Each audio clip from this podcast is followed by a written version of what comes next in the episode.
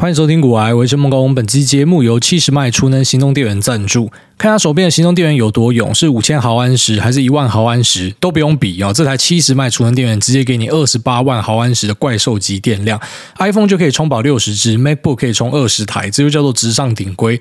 额定功率一千两百瓦，峰值功率更可以达到两千四百瓦。市面上常见的大型行动电源顶多都是七百瓦的功率，充一些手机、笔电没问题。但如果你要推更大型的电器，就推不动。而这台七十迈的电源因为功率超强，所以不论是电磁炉、电冰箱、吹风机、电暖气，通通都可以用，可以说是露营的第一战将。全机采用车用级的 NCM 锂电池，搭配美国德州仪器的电源管理系统，充电一个小时就可以快充八十帕的电力，实测一小时四十八分钟就可以完全满电，还支援太阳能板和车用点烟器充电等多种方式，再也不用用爱发电。七十迈让你每次的旅游体验都有感升级。一颗好的储能电源就是你生活的神队友。股票赚钱的时候带全家去露营，好爽爽；那股市赔钱的时候呢，去公园睡觉再也不会感冒着凉。七十迈是经营车用智慧商品的知名品牌，由台湾天捷科技正版总代理。那这储能电源上面首次上啧啧集资，现在集资已经突破一千三百万，预计今年五六月的时候会发货，最适合春暖花开的时候带出门玩。那这在这边放福利给大家，现在只要透过诸位的专属链接进入网站，就可以看到矮宝专属的隐藏方案，市价是三万四千八，现在打六八折，还加赠市价两千八的 A 四百行车记录器，非常的无情。那此外呢，现在你只要到我们的脸书贴文下面去留言，分享你想要带七十迈储能电源去哪玩，就有机会再获得额外加码赠送的 A 四百行车记录器一台，数量有限，尽速把握。这边提供给所有需要的朋友们。好，那我现在已经到罗马这里了，目前呢，不确诊 challenge 还是过得非常的顺。好，虽然不想帮自己立一个大的 flag，可是要跟大家回报一下目前的状况是怎么样。那没有感受到这个喉咙痛啊、鼻腔痛，或者说吃不到味道，就是一切都还蛮正常的。那虽然意大利目前一天大概是有十几万个确诊，但是我看起来觉得周遭的这个家人朋友们呢，好像对这件事情是没有到特别的在乎。不过很明显的在路上就看到大家都会戴口罩了，哦，跟之前的气氛差很多。那还记得我们第一集节目的时候就是在讲肺炎嘛？因为那时候刚从意大利回来，那那时候在意大利的时候呢，我们就已经开始感觉到有点不太对劲了，所以开始戴起口罩。那时候戴口罩呢，真的是走在路上会被人家瞪，哦，就他就会瞪你，然后就一脸是你他妈你有病的样子。那根据我老婆的说法，那那我在第一集、第二集节目应该有提到这样的东西。反正就是在欧洲这边呢，你只要戴口罩，你会被视同是你有重病。好，反正你有病，就是给我他妈关在家里就对。那你戴口罩出来，你就是真的有很重的病才会这样子。所以他们会去歧视戴口罩的人。我觉得这是很神奇的一个文化。那至少在意大利跟在西班牙这边，就是我主要在待的这两个地方呢，他们都有这样的一个状况。像小朋友他如果说戴口罩去学校的话呢，就会被同学笑。好，但是过了一年之后呢，像那个风水轮流转，我相信应该已经很少人会去笑说啊，谁没有戴口罩什么的。那我觉得其实意大利已经算是相对严谨的啊，就比起说，因为我们从呃台湾出发的时候呢，当然我们就是看到最严格的标准嘛。那上了飞机之后呢，开始就有些人会有一些脱线的表现啊，大多数我觉得不是台湾的旅客啊。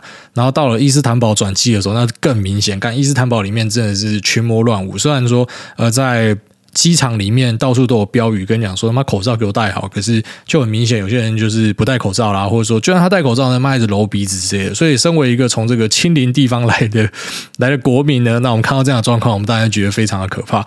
那到意大利机场呢，就发现哎，终于哦这个标准又被拉回来。其实我们虽然看到一些新闻写说，啊在意大利这边呢，可能很多人会想要上街抗议啊，因为他们觉得自由被剥夺什么。但我们同时有看到意大利一些市长就压起来嘛，然后说为什么你们他妈的就是。不好好在家里啊，然后还要去上发廊啊，还要去外面抽烟买烟啊，什么就有有那些搞笑影片嘛，是看起来像搞笑影片，但是他们是很认真的影片，所以其实他们是有很认真在做防疫的。那一些规定现在好像也慢慢在改了。然后据我所知是，呃，本来是在路上是已经不用戴口罩，那现在好像说又要把它调回去，还怎么样？然后开始有一些这个标准的改动。那在路上戴口罩的人，其实已经比之前我们来的时候，然后就是可能一两年前来的时候那个。数量大概是好几倍以上啊！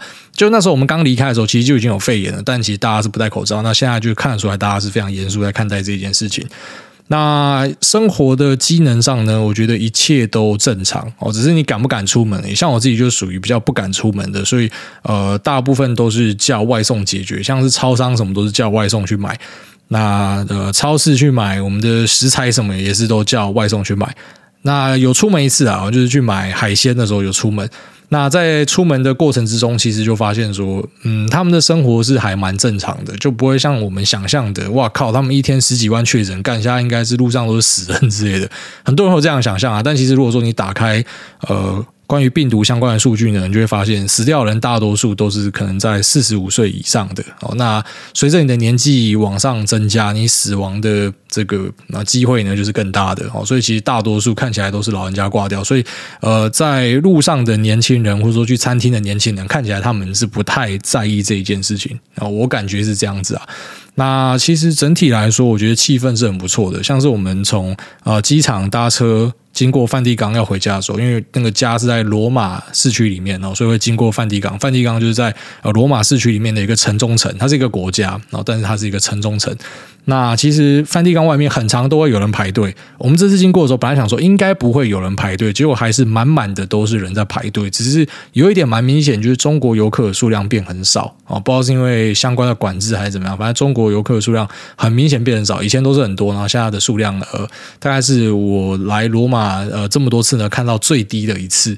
那其他一切都正常，就是观光客还是有，旅行团还是有，然后排队呢，那些都还是有。那知名的名店呢，外面还是一大堆人，哦，可是呢，诶，就是中国人特别少，大概第一眼看到的印象是这样子。好，那当然，我还是希望自己在这一次的旅程里面 不会确诊哦，因为在过程之中我们要跑一趟这个西班牙，要去帮我老婆这护照去做一个那延展哦，所以。呃，怕说如果确诊的话，妈连西班牙都去不了。我们来这一趟最主要的一个目的呢，那可能就会出很大的问题。所以希望自己不要确诊。那也希望大家都一切平安。然后我看到现在在台湾的这个啊确诊数量好上来，虽然看到你们在那边紧张，我真的觉得超好笑的。干这边十几万例，然后大家每天在那边喝红酒都没事情。妈台湾好像四五例还怎样吧，然后大家超紧张，然后像什么股市跌，就说啊是因为疫情害的。我想说，当你们在讲这种论述的时候，要看一下老美的心情啊。老美那一天也是这个 案例数是用飙的，可是这股票照样涨啊。所以，嗯，可能就台湾的市场对于疫情的这个啊，要讲说耐受度嘛，哦，对，就是耐受度是比较低的。所以，当今天又有什么消息出来呢，就跑去拉一下毛宝啊，什么康纳香啊，还是什么。什么鸡巴美德之类的啊，反正就去拉一下这样的东西。但是你就会发现，其实，在前面几波当啊什么 Delta 出来的时候，也有拉了啊，拉完之后就套一批新的人，就跟抓交替一样哦。那我还是给大家建议，就是你今天去买这些防疫股。呃，特别是在做那种很基本的东西，什么口罩跟手套。那像我们群组里面就有马来西亚的群友就讲嘛，他们那个手套股套了一堆人啊。我们台湾就是口罩股套了一堆人。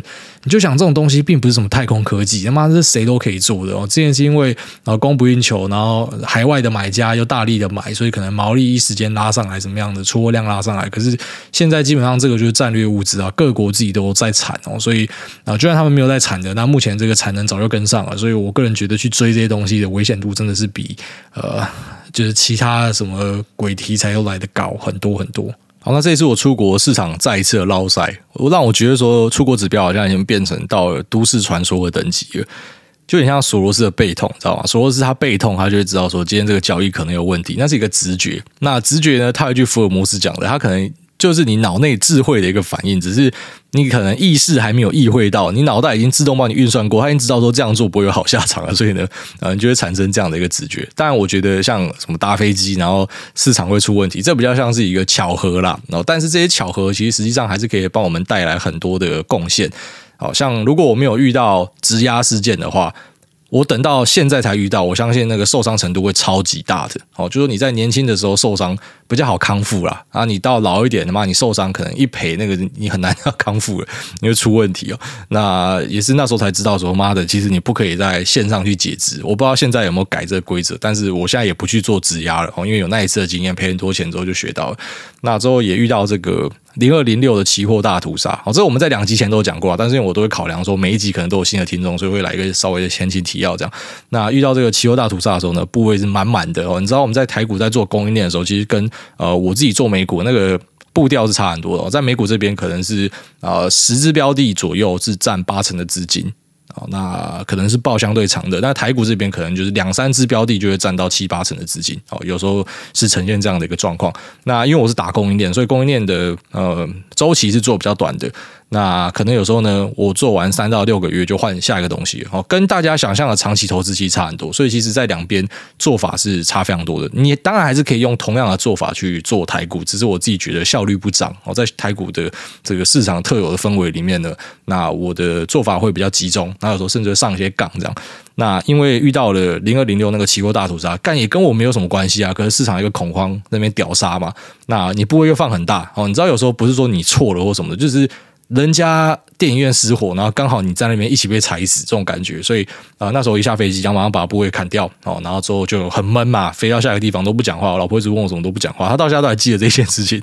那等我到目的地之后呢，那才把这个部位建回去。但其实呃，这两个事件的共同点就是，如果说当时我在台湾就先把它处理好，我就不会遇到了嘛。然后所以其实每一次呃之后的什么回娘家，我都会先做好调整。像这次，我就直接在节目跟大家讲，我会怎么样调整。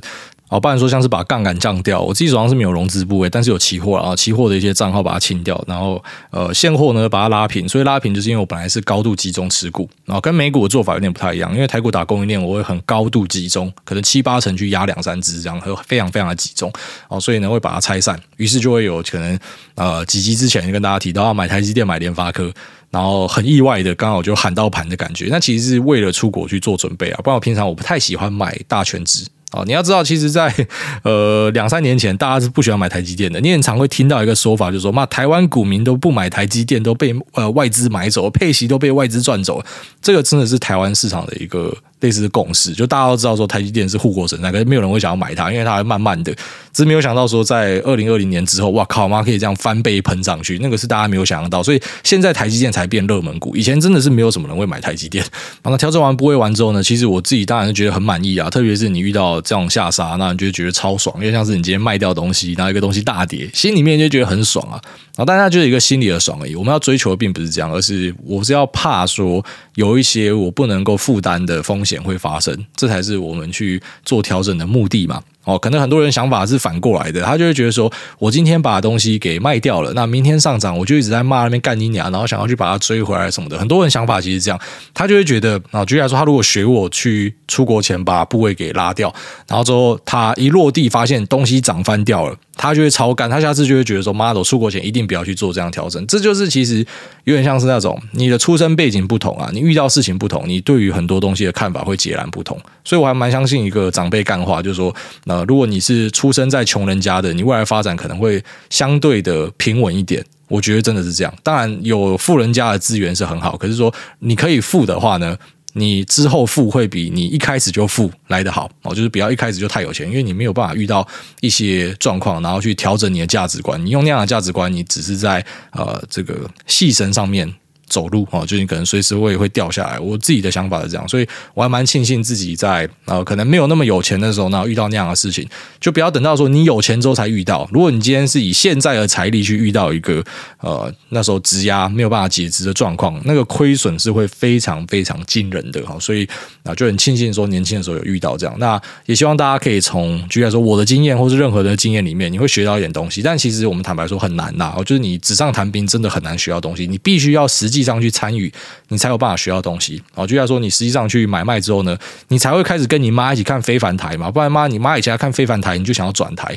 那或是那个新闻里面的什么财经版啊，你连看都不会看，你直接把它丢掉。你可能看什么体育版跟娱乐版之类的。但因为你开始有在买哦，就是像我建议大家，假设说你是从大盘入门，你也会开始去关注嘛。那好处就是说，你在萌新阶段你是买大盘。那你看了很多大家的这种悲欢离合，你就会学到很多东西，因为你开始有买卖，你就会学到东西。但是我发现其实蛮多人都听不进去我讲的哦，他基本上有点像是把股市当一个赌场，就像当初的我一样，所以我也可以理解大家其实听不进去的一个原因啊，因为都觉得自己是少年股神，都觉得自己一定可以发财，听了这么多发财故事，就觉得自己一定可以发财或什么的啊，所以说有时候看到一些人的这个对账单丢出来，当然群组里面会丢对账单的，一定就是两极啊，要么就是超赚钱，要么就是超赔钱的。那超赔钱的，如果说我又知道说他是刚来的，哦，什么我三个月前来入金的，我就觉得，那你节目就白听了，你真的是白听了。你应该都是先从指数入门，你就不熟，你不熟，你怎么敢把你的血汗钱直接他妈找个东西就压呢？你到底是哪里来的胆子？我发现蛮多人其实，呃，他虽然有听我们的节目，可是他根本就没有把这个精华给听进去。呃，有时候我会去讲一些比较进阶的东西，可是其实我花很多精力在跟大家讲初阶的东西，因为我们节目毕竟是面对大众，已经越来越多大众在听的，不是说什么我们投资圈内的好朋友这样，所以我会讲一些我觉得比较适合大家进场的方法。但我相信，可能大家都觉得自己不是一般人吧。哦，自己都是三十公分之类，所以呃，不需要去做那些可能比较猥琐的入门啊，我们不需要呃，什么小步垫，不需要，我直接一开始就跨大步，那你就要去承受这样的后果。好，那呃，我在泰管群组里面有看到有两位朋友 take 我讲说，最近成长股跌成这样，那想要问停损的东西，那停损东西我们一定都有讲过，应该说我们所有东西一定都有讲过，只是大家每一次讲可能都会有不一样的新东西出来，所以那还是跟大家分享一下。既然这是啊，看到有人 take 我，我觉得然后灵感上来了，那顺便就跟你聊这件事情，就是你现在看到。市场这种状况，你到底该怎么做？那我们先呃，承继刚才前面讲的，就是这种经验这件事情哦，经验真的会为你带来很多的帮助。然后就是你有遇过一些不好的事情，其实你会第一个越活越保守啊，我会开始慢慢保守起来，然后再来就是你会越来越小心哦。即便你可能是大胆的人，可是你还是会越来越小心。那有蛮多东西真的要等到事后验证，你才会学到。好，举例来说，在去年十一月的时候，蛮多论坛讲说，妈，台股是一个垃圾市场，我们不要玩台股，我们转去美股。然后后来就落赛嘛，然后就台股就起来，美股就落嘛。然后后来呃。近期，我相信很多人应该都有发现，很多在股票圈的人转去币圈，或者说你身边一些朋友本来在做股票，全部转去币圈，然后就换币圈老三，你就发现说，干散户指标真的超准的，散户就是想要哪边有就要往哪边去。但其实你根本不需要这样啊！你可以啊，我一部分台股，一部分美股，一部分加密货币。你不要整天当 FOMO 仔，就是看到哪边好就要往哪去，这怎么可能有好下场？你用肛门想都知道不会有好下场。大家都进去里面，那他妈的谁来帮你抬轿？就这么简单的东西嘛。那你其实也不是说叫你不可以做，你就配着，你不要每次都听情绪啊，情绪怎么样，然后我就然后赶快移过去，就全部 all out，然后 all in 到一个新的地方，那怎么可能有好事情嘛？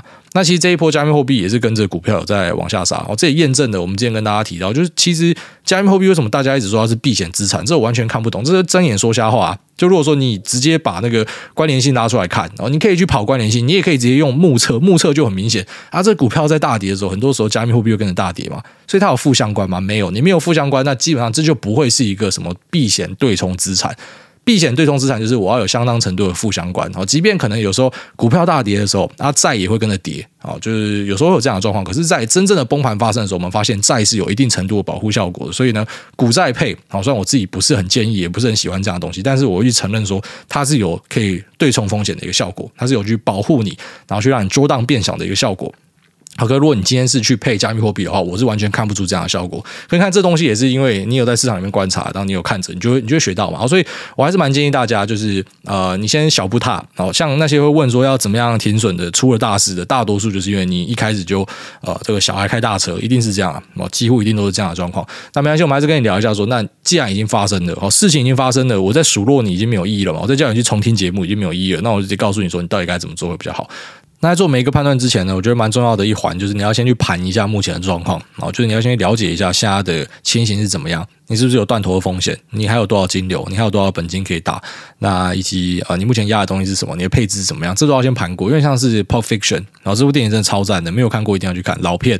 那那里面有一段就是 Mr. Wolf 出来要帮呃约翰屈服他。然后还有那个 motherfucker 这两个要去帮他解决问题啊，因为有有一个尸体在车上，他要帮他气死啊，所以他就开始问说所有的条件要先了解啊，了解之后呢，我们才可以做事情，就不要什么一进去就先妈的开始擦车子、洗车子，这不太对啊，先盘一下，因为盘不会花太多的时间。好，然后先了解一下自己的状况之后呢，我们再去做做相关的决定。那你自己的状况是怎么样？只有你自己知道。但是我建议你先去检视一下啊，你目前的条件是什么？你要没有钱可以加码？还有呃，这个你是不是有杠杆啊？这些东西你先自己先了解一下。那再来就是我帮你盘一下目前市场上的状况。那我们还是要先拆开来讲，在台股的部分呢，我相信或多或少有在反映疫情这件事情。但是疫情这件事情在过往的经验告诉我们，其实基本上每一次都是呃这个放羊的孩子的感觉一样哦，就是之前更严重的掉。然后致死率更高的 Delta，台股也因为这样去杀过，就是五月的那个跌点。那其实每次杀完就会发现说，真的是杀便宜来给大家捡。然后就台湾市场对于疫情的耐受度真的很低，我们真的很容易恐慌。我们今天有个啊什么本土几个案例，然后大家就开始恐慌起来啊，市场就发现呃这个防疫股就会拉一下，然后那可能内需股就杀一下，科技股就杀一下。啊，就很奇怪，妈，人家那个国外，像我跟你讲说，意大利十几万大家在喝红酒，美国那边也是什么十几万在喷，然后大家这个股票照样一直在创新高，然后去年呃标普五百创了六十几次的新高，你就发现这个就民风不同嘛。然后那我们还是要尊重台湾市场嘛，就台湾市场大家看到这个东西会杀，那没关系啊，这就帮你制造机会嘛。啊，如果说他真的去杀了一些呃你手上觉得是很好的东西，那你干嘛因为这样恐慌？因为过往的经验。外国的经验就告诉你就不是这么一回事嘛，其实你不用太专注在疫情上面，所以台湾可能是有一部分在做这个反应。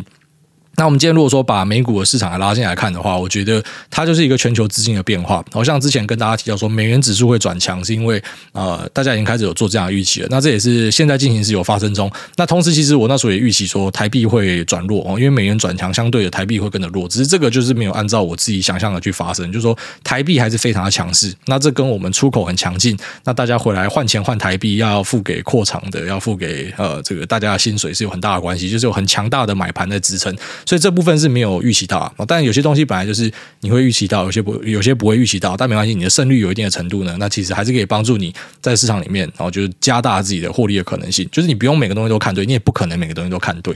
好，那在美国这边，我我跟大家分享一下我的看法，然后就一样是我的看法，所以有可能是会错的啊，那没关系，你就听看看，可以多听一些其他人的看法。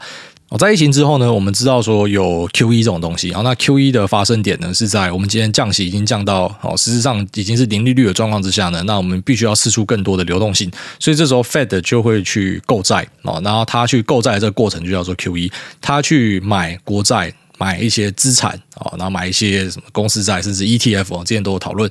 那他去买这些东西呢，等于说他是释出了流动性，因为他跟你买，他去取得这些资产，所以大家就取得钞票。虽然这钞票只是在电脑上面打几个数字，但诶大家就有钱起来了，这就金融的魔术。那等到这一波疫情开始在收敛之后呢，其实我觉得相关的题材在二零二一年的二月就开始反映了。然后那时候成长股下杀跟美国国债殖利率就有蛮大的关系啊，我觉得那是有一定程度的影响。当然，之后我们可能看到，哎，成长股又有反弹，又继续涨。可是，在五月又再软一波，然后在今年又再软一波。我觉得其实就跟在反映这个整体资金的一个构造有很大的关系。哦，今天如果说我们要把 Q 一结束掉，会会怎么样做呢？就有一个东西叫 tapery，。那 tapery 呢，它其实就是去缩减购债。好，这跟缩表是不太一样。缩减购债就是说我本来一直释出流动性嘛，我一直去买这些资产。那我现在开始减少我买的量，哦，这就是 taper，这就是去缩减购债。那之后呢，甚至可能会缩表。所以缩表就是我开始去卖出。我的资产，然后我去把流动性给抽回来，那这个就叫做缩表。那之后呢，可能就会看到一个叫升息的东西哦。那升息跟缩表未必有谁先谁后，就有时候可能是呃，像可能在上一次我们看到升息可能是走在比较前面哦。那呃，一般比较正常的状况之下，我们可能会期待缩表是走在比较前面哦。那这个是我觉得是未必啊，就有可能会有他自己的一个排列组合这样子。反正整体来说呢，就是他把。市场的流动性给开始抽回去，那开始抽回去之后，呃，到某个程度之后呢，你就会开始见到，像我们可能目前预期就是两个月之后呢，会开始看到升息。那升息，呃，就代表着大家的利息会提高。其实这个这边要跟大家讲一件事情，就是我知道近期啊，台湾市场的房地产非常的疯。那有很多可能也是首购族啊，然后就可能像我们这样，我们是首购族嘛，我们可能之前是没有房子的，我们开始去买房子，那就要特别去注意利息这件事情啊，因为你现在去买，可能大家开出来都是一点三一、一点三三哦，可能鸟一点的一点三五、一点三八，可是都是一点多。不过如果你今天看到台湾政府它也跟进哦，因为它升息的条件之一呢，哦就是美国政府怎么样做，世界的大经济体怎么做，它可能就会去跟拍。那可能当然也会比较着重于台湾本身的 CPI 的变化，可是它是有可能会跟着大家去升息的，所以如果你今天去买房子，你的杠杆开下去之后呢，然后你每个月缴房贷是缴得很辛苦了，你要期待如果接下来是连续的升息循环的话，你可能会落赛哦，然后你你缴的钱可能会直接加上去，加很多，加了好几千块，那你可能就就动北调。这个我题外话跟大家插一下，好，那。我们今天看到这个升息的状况产生呢，其实就还是呼应到这个美元指数转强这件事情，就是钱可能会开始流回去美国。那一些新兴市场的币其实早就已经走弱很久了，就台币是少数很强的。那在呃，你看到这个利息上来之后呢，其实我们要讨论的一个点就是说，当今天你可以去取得所谓的无风险利率哦，美国国债就是我们讲无风险利率。它这个利率变高呢，其实就是相对的，那资产价格会受到一些影响哦，只是会影响到什么资产？那我们现在看起来比较明显，就是影响到成长股。那这部分可能也跟成长股的成长放缓有一定程度的关系。然后虽然有些还是很强劲，可是蛮多是放缓的。那你就想哦，如果一样成长性是个二三十趴好了，那大权值股也是二三十趴。成长股是二三十趴，那请问你会选哪一个？就只有只有白痴会选成长股，你一定是选大权值哦，因为一样的成长性，可是大权值的整个啊现金的状况、金流的状况，还有公司的体质都好很多，所以当然它是比较保守的。所以一样的道理啊，就如果说今天股票的报酬是很贴近的。啊，虽然是不太可能，实物上还是有一定的差距，但是开始跟这个呃国债殖利率拉近的话呢，你就想一个是没有风险的利率，然后一个是有风险的，因为股票股票是一个风险资产，所以当然可能很多人就会选择弃股转债。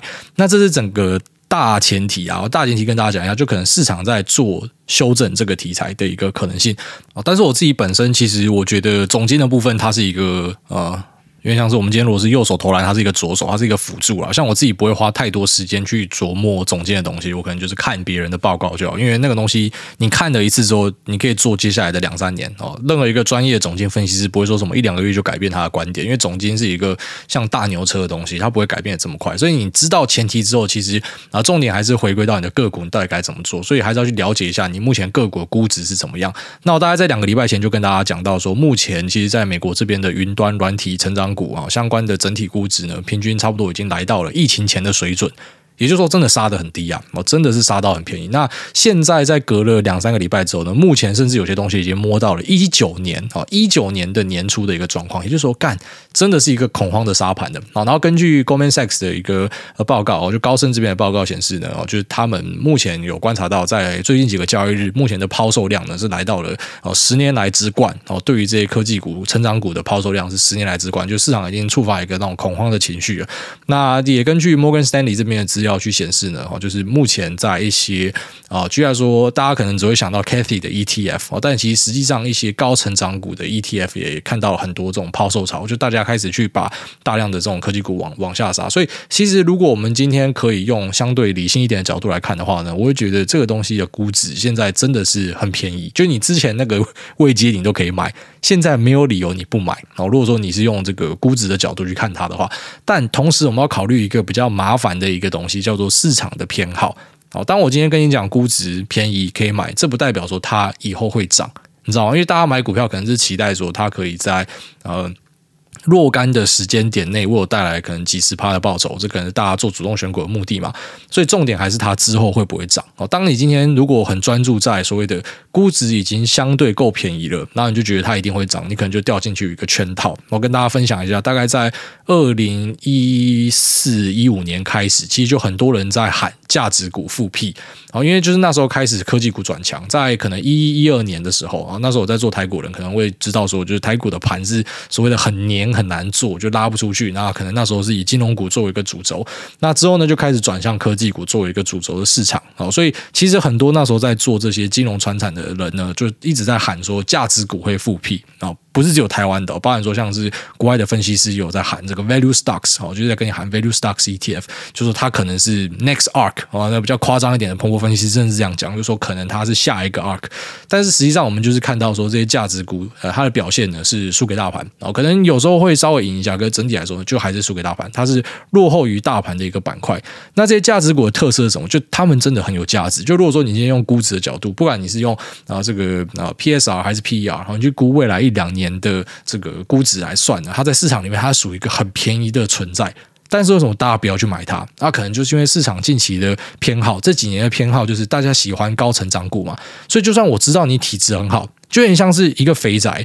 然后这肥宅会帮你修电脑，他会帮你送晚餐，他不会劈腿，他对你很好。可是为什么很多女生都不要这样的人？为什么他们就要那些头发抓得很高，像他妈蛋糕一样，上面可能还撒一点亮片，然后他讲话油嘴滑舌？为什么大家喜欢这种？其实其实就是这样，这个你很难去解释说为什么这个女生她不要这个好人，她要那一个坏人。我们从旁边看都觉得，那个是好人啊。就像，我们从旁边看都觉得，诶，价值股很好啊，防守性资产啊，那获利也都是实打实的存在啊。可是为什么大家不要买价值股啊？没办法，大家喜欢渣男嘛，大家喜欢成长股嘛。所以其实，呃，成长股在。啊、呃，这两年是非常大的一个顺风哦，在去年开始逆风一点点哦，但其实实际上呢，整体来说，成长股的表现都是很不错的哦。在整个如果说我们把它划分成区块的话哦，那个 Goldman Sachs 有发一份报告，里面有这种区块图哈，它呃有些是海外资产、新兴市场资产哦，然后价值资产，然后或是 REITs 那啊，REIT 就是这个房地产的呃不动产的信托基金，然后或者是成长股啊，他就把它划分成每个区块，然后发现说，哎，成长股在近年的表现真的是特别的好。那在过去，其实成长股表现好的机会也比较高，也就是说，市场其实真的是比较喜欢成长股，但是你还是要有心理准备去应对说。因为有几年就是成长股，它真的是很很弱势、很逆风，它就有点像是价值股投资人。虽然价值股投资人真的比较衰小，它的逆风是好几年，但成长股的逆风可能一两年也是会有。也就是说，你今天觉得它便宜，不代表它之后一定会涨。就如果市场的主旋律是换掉，他们是去选呃别的偏好来买的话，然后资金是往别的地方去堆的话，那可能这个呃这个估值也不会被推起来啊。它是便宜没错，可是没有人来炒它。简单讲这样，就有些好公司，它的营收获利是持续成长，可是股价就是不会动。哦，类似这样的状况，我觉得还是要先跟大家去强调，就是说我目前去看。当然，个别的股票没有办法一一跟你分析，可是整个大势来看呢，成长股的估值是真的已经跌到很便宜的地方，真的是很便宜。只是我们真的没有办法跟你保证说这个东西它之后就代表它一定会上涨或什么的。哦，所以在我们跟你盘完状况之后，你就会知道说，呃。今天一些成长股，当然我们刚才讲的是一个整体的大趋势哦。那实际上，呃，里面的标的一定是有些成长性好，有些成长性不好的啊。那在然后这个罗素两千的股票里面呢，其实最后面能够成功长大的标的大概是不到三成啊。然后所以你做成长股投资，你要知道一件事，就是你现在看到它成长性很强，可是不代表它之后会很强哦。因为能够顺利长大的孩子呢是相对少数的哦。所以你去做这样的投资，就要去承担相对应的一个风险。那到底要不要停损呢？第一个还是先考虑机会成本，有没有更好的选择？有的话就不要考虑了，直接停损下去就对了。那第二个就是，如果说你真的没有更好的选择的话，那你该不该持续的去摊平？这个我还是不太建议大家。那我自己的想法是觉得摊平是一个比较危险的一个操作。好，虽然你可能看到蒙格去摊平，你看到谁去摊平？可他是蒙格啊，你不是蒙格啊，就像呃这些价值投资人，大家都说自己价值投资嘛，可实际上，诶有些人的价值投资就是比较高明的，而有些人的价值投资就是他把垃圾当成是价值哦，所以呃，除非你对自己的判断在过往是很有信心的，而且这信心应该是要建立在你是成功过好几次的，那你可以持续的去扩大你的部位，我觉得没有太大的问题。可如果说你连成功的经验都还没有的话，你就要去做摊平，我觉得是一个非常非常危险的事情。好，那其实投资最后面还是要专注在，如果你可以获得更多的现金流。然后持续的去加入哈，不管是你要加这个标的，还是你要加其他标的，他说你要这个放下屠刀，立地成佛，回头是岸，然后加入一些大盘，你就会发现说，哎，长期来看，呃，参与市场它为你带来的一个期待报酬的可能性，其实一直都是存在的。然后就你不要因为说你现在短期可能套了一些东西，然后就觉得很难受或什么的，因为那对于很多人来讲，其实你是因为你刚进来，你根本搞不清楚状况，那你可能一买就买在一个高点，好像是呃一些。过往涨得很好的股票，Apple、Microsoft、Nvidia、Tesla。在过程之中都一大堆人停损，这种东西你拉长线看，它根本就是一路向上的。可是就是很多人会在过程之中就停损就受不了。那会停损的多半就是呃，第一个你对这东西不够了解，你就想要去停损嘛。但也不是说你了解很多，那也不停损就是好事哦。因为如果说你错了怎么办？所以其实呃，核心还是很简单，就是你尽量的把部位跑比较重压在同一个，你压好之后就离手哦。就算你可能真的套得很高，可是你要一直去摊平它，然后让它成本往下降嘛。这这个想法其实错的，应该重点是说，如果这个东西你确定它在之后会上来，那你当然可以去加大。但如果说你知道这个东西它可能之后在呃若干的时间点内，它是有机会，像我刚才前面提到的，价值股复辟喊了这么多年是没有复辟的。成长股如果要让你再蹲个两三年，你会不 OK？然后如果 OK 的话，那你你当然可以买啊，这没有什么太大问题。就如果你觉得它基本面都没问题，你要继续投入是可以的啊。只是我要跟你讲说，有这样的一个状况的变化，就是市场里面不是说呃一个东西它过去有多少钱，它现在就一定是多少钱，不是这样看的啊。它可能一样赚一样多的钱。或者说他甚至赚更多钱，但是他的估值比之前少一半，哦，这样的东西我们在市场里面比比皆是，哦，所以大概跟大家分享一下。好，那么进入 Q&A 的部分，第一位疯狗浪不起来，他说又 battle 又是我，那五星吹吹诸位你好，又是我，感谢诸位上次的指教，真的是受益良多。小弟从今年四月经过老婆的引荐才开始听诸位 Podcast，那听着听着已经变成生活上不可或缺的通勤以及开车的精神粮食。小弟去年台股大崩后进场台股，很幸运的跟上生计的风潮，小赚一百五十趴。虽然只是小额投入试水温，但因此自我膨胀，觉得自己是少年股神。那直到 DR 之乱把我赚来的钱几乎都亏光，不过依旧不改已经膨胀了。自信。那直到今年五月的台股历史最大跌点之后，才真正的醒悟。虽然是从四月开始听挨大节目，但人性终究是不见棺材不掉泪。那不过也很感谢缘分，让我听到挨大的 Podcast，让我开始慢慢的试着学习投资以及其他对于生活大小事的思考方式。听到至今老婆都会问我。呃，到底你是爱我还是爱股癌？我只好回他，小孩子才做选择，我两个都爱。P.S. 我们要把挨大掰弯的意思。那谢谢挨大时时刻刻的耳提面命，也再次祝福诸位 Lisa 小诸位平平安安，身体健康，秋口能够继续干一年。然后最后祝各位癌粉新的一年身体健康，平平安安，持股各种喷，各种赚大钱。好，这个是。被杀烂之后变成暖男的哦，那非常感谢他的这个祝福，那也祝大家新年要要顺利哦。那下一位这个梦工老公他说：“舅舅 Square Block。”那诸位你好，我问一下小弟，我老公最近飞去罗马度假了，那想问一下要怎么解决？好了，回归正题，来测试一下新的留言密码。想问一下诸位，小弟最近想看外国投行的研究报告，像是大摩、小摩、高盛，来增进一下自己。来增进一下自己，但是发现好像这些投行都没有向外公开个股研究，网站上面的 research 偏向整个产业或是某个趋势。那想问一下主委，在刚开始没有认识业内相关人士的时候，会去哪里看个股研究报告来拓展自己对于某只估值以及这只股票的看法？那另外，主委研究美股某只标的的时候，会看财报，然后自己拉一个 Excel 去看历年成长跟其他东西吗？还是不必要？感谢主委。好，那这个前面说你老公飞去罗马，我看你去红干，然后下面讲说，呃。他没有办法拿到这些外资券商的个股报告，确实那个是比较难拿到的一个东西，但它本质上跟台股的券商报告，我觉得其实蛮像的啦。我就说对于入门的来说很有用，可是如果对于已经相对熟悉的来说，有点像是你就看另外一个投资朋友他给你的看法，类似这样。那当然这个你可能可以去问你的营业员，我相信他应该有办法帮你拿到。哦，就营业员应该是一个比较好接触的一个管道，然后再来就是说，诶，他们的东西是比较偏向产业或是某个趋势，没错。但其实这个东西对于个股研究的帮助性就超级大，哦，真的就超级大。像现在多份报道都跟你讲说，诶，他们是比较看好，啊，居然说 Tier One 的。呃，Foundry 好像是台积电啊，然后 Tier Two 的要稍微看保守。那呃，在产业部分呢，看好这个 Communication，然后跟 Auto 啊，就是这个东西也是我看过他们的东西，验证确认之后，自己去呃研究，然后找出我想要的标的。所以我觉得这个东西对你的帮助还是很大。哦，就是你未必真的要看到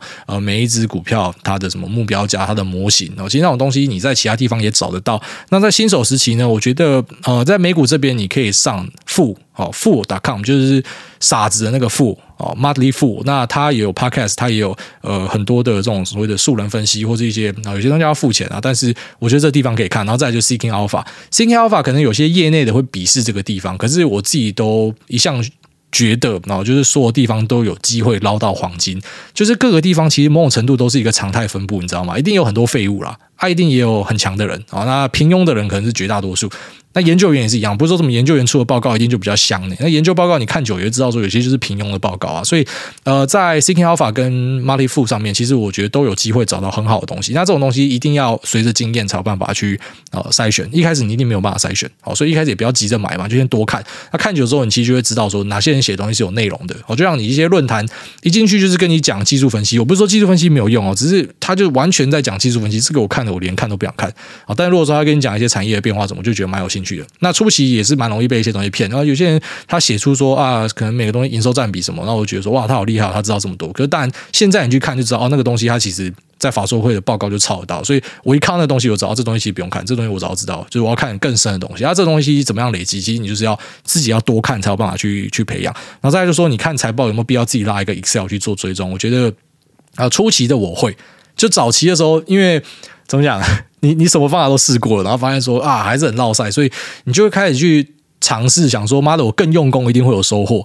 所以呢，一开始真的会自己去拉一个 Excel，自己去跑模型，然后后面发现说根本没有意义。像我现在我自己的做法就是，我会去订阅一些东西，好，付钱的也没关系，因为我等于说我把脑力外包，让你去帮我处理，你帮我去整理。那我要先确定这个人是好三观是正常的，你最好不要乱下评论，我很讨厌乱下评论的，就是你。帮我去咀嚼一些电话会议，然后帮我整理出来的这些订阅，我会去订。然后我我可以快速的去浏览，知道状况是怎么样。然后最后面我只要做判断就好。所以我现在已经很少会自己去拉什么表格或什么，真的非常非常少哦。大多数就是我可能直接看很多东西，然后我心里面有一个底。大概是这样。但是我初期确实有这样做过，那我觉得那个帮助是有限的，然后是有限的。但其实还是有有些朋友是呃，居然说那种很哈扣的架头，他是真的做到很极端哦。他的他的研究报告比市面上研究报告都屌，他有去开股东会，他有去实体去什么药局查房什么的，然后他写出来的东西就很酷，这样就是他自己的一个呃模型什么，那就是很值得追踪。只是我觉得那可能真的要花非常非常多的时间，那也未必一定就会帮你带来很好的报酬哦。因为就像刚刚前面讲到，就算你估出来很便宜，可是市场不喜欢，它不会涨，啊有时候东西就真的就不会涨，要躺在那边好几年哦。所以这是你要知道的。然后下面为这个 JMO 七八七八，他说连扫地阿姨都知道的事情。那大家好，众所周知，Fed 三月要升息，接着缩表。那小弟最近上班听打扫阿姨在那边说三月要崩了，万八真的太高了，赶快跑。那另也听朋友说什么看。某某百分百也说要崩了，那我想说干送分题耶，你们他妈怎么都不卖房子空下去？虽然我也知道这个，我也不知道今年会怎么样，但那些说一定怎么样的人，大多都不怎么样吧。挂号，虽然身边有这种同学，然后做股票做到开大牛啦，那作风低能但又能赚钱的人，其实还是很多，没错啊。然后说以上小靠背，那没有问题要问，遵守挨大的停损跟去杠杆，甚至不要开杠杆才是真理。那祝福挨大一家欧洲返家之旅平安顺遂哦。对，没错，就是。市场里面真的没有绝对啦，哦，那种什么大家都知道的东西就一定怎么样嘛？散户都进去的地方一定会怎么样？我告诉你，其实前波特斯拉它一路上来，哦，从拆股前一路上来，其实大多数真的就是散户在推了，少部分是机构啊。然后后来等到它哦开始转正之后，才大量的机构进来，纳入标普五百之后，大量的机构进来。所以呃，你说散户去的地方一定是不好吗？未必啊。散户都看不好的东西，一定就是不好吗？未必。那其实都是几率问题啊。但我真的觉得相对高几率。散户看好的东西，全部都看好的东西，那是有危险的，相对高几率。但我们不能说绝对啊，因为绝对我们就直接反着做嘛啊，你也不敢反着做嘛。所以，对，没错，你的这个观察是正确的。下面为这个啊三 pay long，他说接力的接接力的力。